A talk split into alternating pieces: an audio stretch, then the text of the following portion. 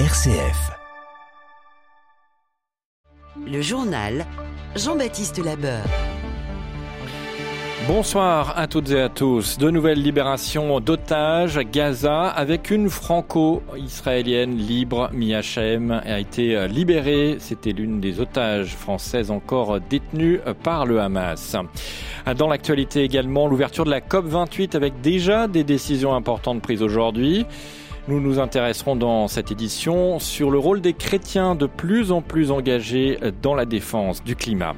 L'inflation a reculé en France au mois de novembre, mais elle inquiète toujours les Français, notamment, nous le verrons, à l'approche des fêtes.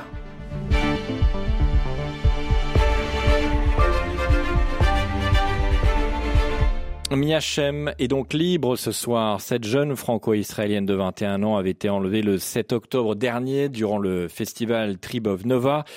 Il s'agit du quatrième otage de nationalité française à avoir été euh, relâché. Une grande joie que je partage avec sa famille et tous les Français, a réagi Emmanuel Macron euh, sur Twitter. Le chef de l'État exprime aussi sa solidarité avec tous ceux qui restent encore otages du Hamas. L'armée israélienne précise euh, d'ailleurs que d'autres otages devraient être relâchés dans les prochaines heures. Hier, l'accord de trêve à Gaza a été prolongé in extremis jusqu'à demain matin 6 heures heure française, mais une attaque palestinienne a rebattu les cartes ce matin. Elle a fait trois morts à Jérusalem. Les deux assaillants ont également été abattus par la police. Attaque revendiquée par le Hamas, ce qui hypothèque les chances d'une nouvelle prolongation de la trêve et d'un cessez-le-feu, estime Frédéric Ancel, enseignant à Sciences Po Paris et auteur de l'Atlas géopolitique d'Israël. Non, non, il n'y a, aucune négociation supplémentaire. Je pense même d'ailleurs que c'est sans doute le dernier jour de trêve pour une raison très simple qui tient dans l'attaque terroriste à Jérusalem, revendiquée par le Hamas. Donc là, euh, manifestement, euh, on a affaire à une, une, organisation qui, comme toujours, notamment depuis les accords d'Oslo, les accords de paix, joue la politique du pire le gouvernement israélien, qui lui est composé d'incompétents et pour une partie d'extrémistes, n'a de toute façon pas le choix, et même si ça avait été un gouvernement de gauche, n'a pas le choix que de suivre ce que l'opinion publique surchauffée depuis le 7 octobre dernier et le, le gigantesque pogrom perpétré par le Hamas lui demande, c'est-à-dire libérer le plus d'otages possible, certes, mais aussi en finir avec la militarisation du Hamas. Si le Hamas n'avait pas revendiqué l'attentat de Jérusalem, ça aurait été différent. Et la France a fermement condamné aujourd'hui cette attaque du Hamas à Jérusalem. Le secrétaire d'État américain Anthony Blinken est lui en tournée au Proche-Orient. Il a rencontré Benjamin Netanyahou et a demandé au Premier ministre israélien qu'il préserve les civils en cas de reprise des hostilités. La crise au Proche-Orient qui s'invite à la COP28 sur le climat à Dubaï. Une minute de silence a été observée à l'ouverture ce matin pour les victimes palestiniennes du conflit. De nombreuses rencontres bilatérales sont également prévues dans les prochaines heures en marge de cette COP la COP 28 justement avec une première avancée sur le climat à Dubaï dès l'ouverture de cette réunion. Le fonds de compensation des pertes et dommages climatiques pour les pays vulnérables a été validé. C'était une demande de longue date des pays du Sud victimes du réchauffement euh, consécutif principalement aux émissions de gaz à effet de serre des pays du Nord. Le président émérite de cette édition, Sultan Al-Jaber, a appelé à ne mettre dans cette COP aucun sujet, y compris l'inclusion des combustibles fossiles pourtant euh, qui devrait être banni pour la plupart des observateurs du climat. Il faut dire que Sultan Al-Jaber est également dirigeant de la compagnie nationale pétrolière des Émirats. Le mélange des genres interpelle avec un risque de conflit d'intérêts et les porosités qui existent avec ces fameuses compagnies nationales dans les pays arabes. Explication de Stéphane Is, consultant indépendant sur les questions énergétiques et spécialiste du pétrole. Dans les compagnies nationales, un des points clés, c'est que ce sont des compagnies qui sont complètement imbriquées dans les États. Quoi. Vous voyez, euh, le président de l'ADNOC, il a aussi des rôles de, Premier ministre et des, des, rôles dans le gouvernement, vous comprenez Donc en fait, dans ces pays où les compagnies nationales ont un poids et un rôle très important, en fait, la cloison entre euh, ce qui relève de la compagnie pétrolière et ce qui relève du ministre de l'Énergie, voire du gouvernement, voire même des recettes de l'État, c'est en fait complètement imbriqué. Et c'est tellement imbriqué qu'eux-mêmes ne voient pas vraiment la différence, en fait. Hein. C'est des sociétés comme euh, Saudi Aramco, qui est probablement la plus puissante, euh, les grandes compagnies russes, euh, Rosneft typiquement, Gazprom, les sociétés du Moyen-Orient, Iran Oil Corporation, Brésil par exemple Petrobras, etc.. Donc en fait, grosso modo, pour vous donner une idée, le pétrole produit dans le monde ou les réserves, c'est au moins 60-70% de compagnies nationales, alors que les, les grandes compagnies, ce qu'on appelle les super majors, c'est peut-être 5-10% du pétrole mondial. Et toujours à propos de cette COP28, les responsables des principaux cultes en France ont interpellé Emmanuel Macron et les négociateurs aujourd'hui en publiant un plaidoyer sur le climat. Ils appellent à une action drastique et sans délai pour réduire les émissions de gaz à effet de serre. Si le pape François ne sera pas présent à cette COP, les chrétiens, eux, s'engagent de plus en plus pour le climat. Exemple en Savoie avec ce reportage de Valérie Sanson. Joseph Kioch, catholique de Rumilly, était sensible aux questions écologiques. Après la parution de Laudato Si, il a choisi de s'investir au sein de sa paroisse. Oui, j'aurais pu me retrouver dans d'autres structures plus euh, parenthèse laïque. C'est quand même l'encyclique du pape François hein, qui a été déterminant. Les chrétiens engagés qui, pour commencer, sensibilisent leur communauté, par exemple avec des célébrations sur le thème de la création, célébrations qui suscitent souvent des débats citoyens et religieux chez les pratiquants du dimanche. C'est ce que remarque Bernard Mourou, pasteur de la paroisse protestante unie du Chablais, paroisse qui pratique régulièrement ces cultes thématiques. Il y a un enjeu théologique derrière ces cultes églises vertes, ça m'a fait comprendre aussi des choses dans ma foi et je trouve ça très motivant. Les chrétiens engagés au nom de leur foi prient, louent, interpellent les autres croyants et agissent.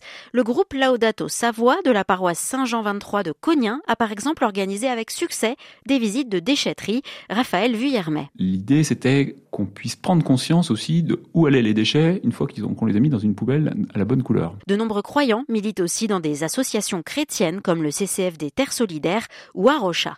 Un reportage Vanessa Sanson, RCF Savoie. La COP28 qui a démarré au moment où l'Organisation Météo Mondiale confirme que 2023 elle devrait être la plus chaude jamais enregistrée euh, dans le monde. Dans l'Hexagone, Météo France a indiqué aujourd'hui que l'automne 2023 a été le plus chaud jamais enregistré depuis 1900.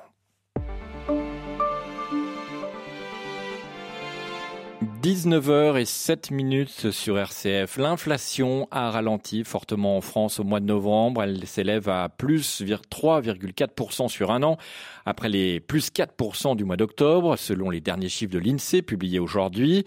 Une baisse due au ralentissement des prix des services de l'énergie et dans une moindre mesure des produits manufacturés et de l'alimentation. Et justement, à moins d'un mois de Noël, plus d'un tiers des Français redoutent de ne pas pouvoir offrir de cadeaux. Ce qui ressort d'un baromètre réalisé par Dons Solidaires et l'IFOP. Certains Français font plus attention à leurs dépenses, certains ont même un budget précis ou comptent même se restreindre, a constaté Lucie Rispal dans les rues de Paris. Je constate une hausse des prix, euh, notamment euh, pour les jouets pour enfants. Je voulais faire plein de cadeaux à mon neveu mais euh, je vais devoir me restreindre hein, parce que c'est ça a beaucoup augmenté et de toute façon je vais pas avoir les moyens d'acheter tout ce que je veux pour mon neveu quoi. J'ai deux enfants qui sont nés en, en, décembre. Du coup ça fait double cadeau en décembre. C'est un peu cher mais il faut se créer des, des limites. Et la limite pour moi c'est 100, 100 euros. C'est pas énorme, mais moi c'est à mes moyens c'est normal. Quand même j'essaie de, de, de trouver les moins chers et bon qualité prix. L'Agence nationale de sécurité du médicament déconseille l'utilisation de la chlorhexidine comme désinfectant à domicile. L'antiseptique est soupçonné par l'agence de provoquer de graves réactions allergiques.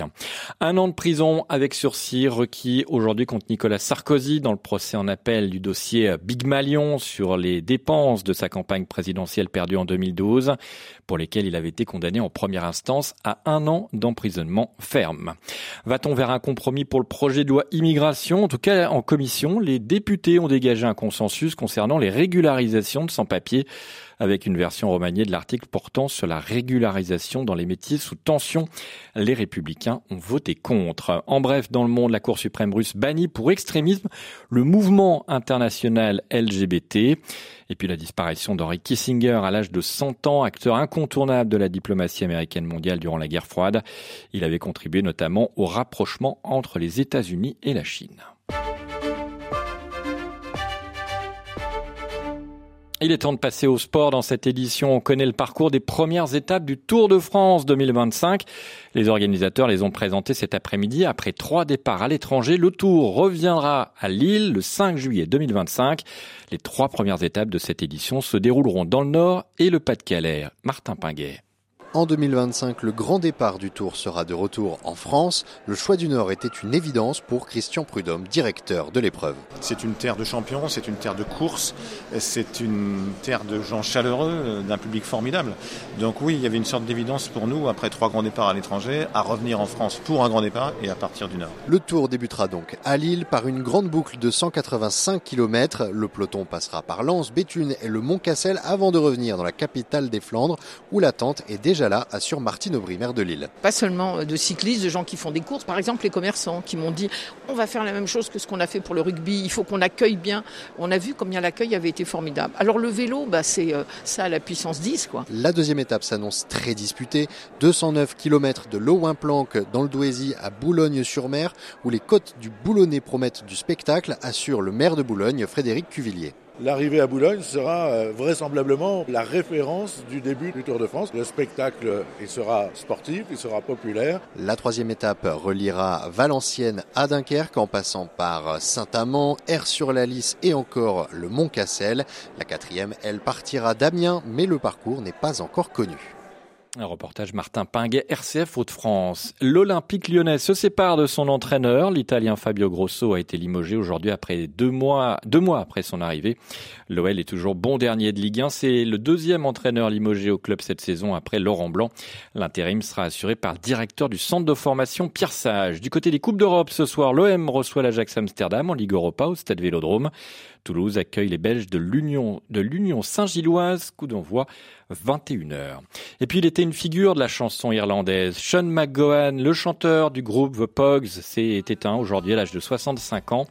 Après une longue maladie, il était l'auteur notamment de tubes comme Fairy Tales of New York et Dirty Old Town. On se quitte avec ce titre des Pogs. Passez une très bonne soirée sur RCF.